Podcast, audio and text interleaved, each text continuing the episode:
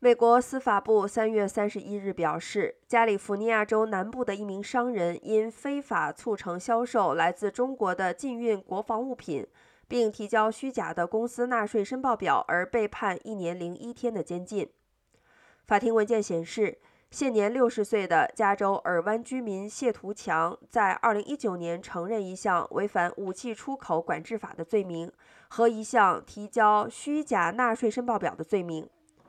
谢图强在控辩协议中承认，他通过其位于尔湾市的生物医学光学有限责任公司，充当被列入美国军品清单和美国军品进口清单上的国防物品的运输经纪人。